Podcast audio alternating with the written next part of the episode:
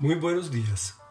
El tema de hoy se llama Díganle a su Señor que así dice el Señor.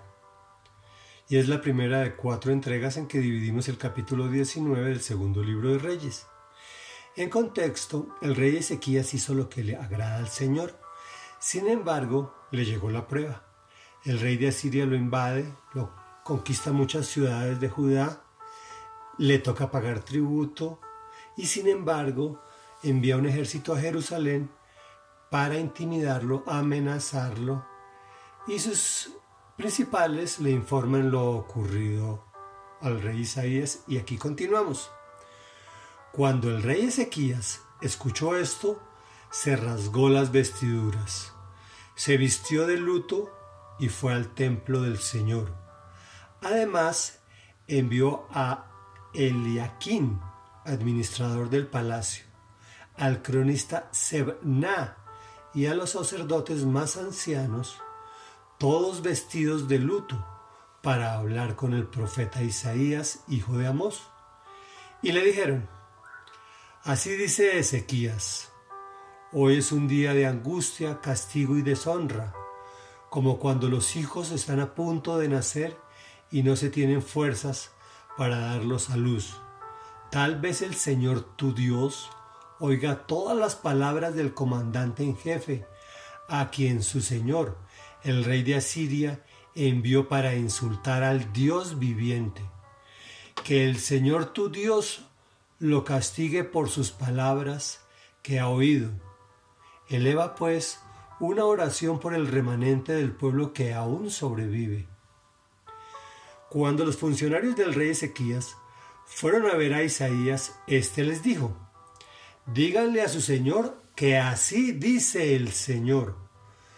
No temas por las blasfemias que has oído, pronunciadas contra mí, por los subalternos del rey de Asiria.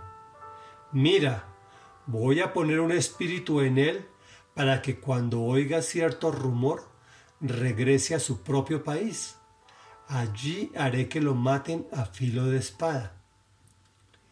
Cuando el comandante en jefe se enteró de que el rey de Asiria había salido de Laquis, se retiró y encontró al rey luchando contra Libna. Luego Sennacherib recibió el informe de que Tiraca, rey de Cus, había salido para luchar contra él. Así que una vez más envió mensajeros a Ezequías para que le dijeran Tú, Ezequías, rey de Judá, no dejes que tu Dios en quien confías te engañe cuando dice, no caerá Jerusalén en manos del rey de Asiria. Sin duda, te habrás enterado de lo que han hecho los reyes de Asiria en todos los países, destruyéndolos por completo. ¿Y acaso vas tú a librarte? ¿Libraron sus dioses a las naciones que mis antepasados han destruido? Gozán, Harán, Resef y la gente de Edén que vivía en Telazar? ¿Dónde están el rey de Hamat, el rey de Arfad, el rey de las ciudades de Sefarbayín o de Ená o Ibá? Reflexión. Hay buenos y malos mandatarios. Ezequías era ese tipo de gobernante que recibe un pueblo destruido por sus antecesores, desde el punto de vista de su identidad como hijos de Dios. Ellos querían hacer lo que hacen los paganos, pero seguir recibiendo las bendiciones del Señor, igualito que nosotros. Pero esto no es posible. La mayoría se fija en las condiciones para trazar planes. De hecho, en principio, así lo hizo pero finalmente entendió que esta no era la salida y recurrió a quien debía. Se va humillado al templo del Señor. Recordemos que habían más templos. Él había destruido la mayoría, pero aún quedaban. Además, envió a sus principales, también humillados, para que hablaran con el profeta Isaías, con el objeto de solicitar intercesión, y se la plantearon como es, el comandante asirio nos asustó, pero vino a insultar al Dios viviente. ¿Realmente este asunto es, de, es con él? No es con nosotros. que el Señor tu Dios lo castigue por las palabras que ha oído. La respuesta no se hace esperar. Fíjate del resultado cuando planteamos correctamente el problema. No temas por las blasfemias que has oído.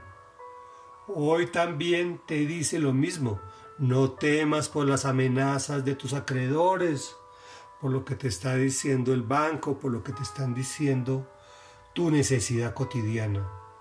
Él se comprometió a sustentarte, como lo sostiene todo. Solo no temas y plantea bien el problema, pues Dios lo toma como propio, como si fuera contra Él mismo. Y de puro querido, le dice cómo lo va a resolver al pueblo de Israel. A nosotros no nos dice cómo lo hará. En nuestro caso le encanta sorprendernos, pero no creas que aquí acabó todo, pues el enemigo va a volver a enviar un nuevo ataque, a unas sabiendas que está perdido. Pero este no es original, repite las mismas cosas que ya había dicho. Entonces recuérdalo. Cuando el enemigo te esté repitiendo las mismas amenazas y las mismas mentiras, cree en el Señor. Lo verdaderamente importante de esta historia, esta es nuestra reflexión. ¿A quién le crees? ¿Al Dios viviente o al rey de Asiria? Oremos. Padre nuestro que estás en el cielo, santo y maravilloso eres.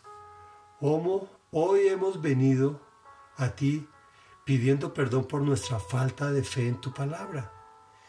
Enséñanos a venir a ti con humildad, rotas nuestras vestiduras espirituales, a plantearte nuestros problemas de modo bien dimensionado, de forma tal que entendamos nosotros que tú eres nuestro papá porque tú sí lo entiendes claramente. Y que lo que es con tus hijos es contigo, que eres tú quien enfrenta la batalla, pero que nosotros debemos creer en tus promesas. Y que promesas hay muchas, pero creemos en las tuyas, las que están reveladas en la Biblia, y que asimismo actuemos, que esto es fe y que a ti te agrada. Por eso te lo pedimos en el nombre de Jesús. Amén y amén.